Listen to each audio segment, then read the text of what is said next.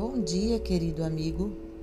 Hoje trago para você palavras de Charles Spurgeon no seu devocionário da manhã de 12 de dezembro. Os caminhos de Deus são eternos. Abacuque capítulo 3, versículo 6. Os caminhos do homem são variáveis, mas os caminhos de Deus são eternos. O que ele fez uma vez, fará novamente. A ação humana é frequentemente o resultado precipitado da paixão, do medo e é seguida de arrependimento e mudança. Mas nada pode surpreender o Todo-Poderoso ou acontecer de forma diferente do que ele havia previsto.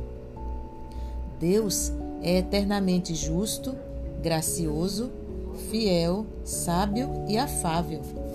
Os seres agem de acordo com sua natureza, e quando esta natureza muda, sua conduta também muda. Mas, como Deus não conhece sombra de variação, seus caminhos permanecerão para sempre os mesmos. Quem pode deter sua mão ou dizer a ele: O que fazes? Os caminhos de Deus são a manifestação dos princípios eternos de justiça e, portanto, nunca passarão.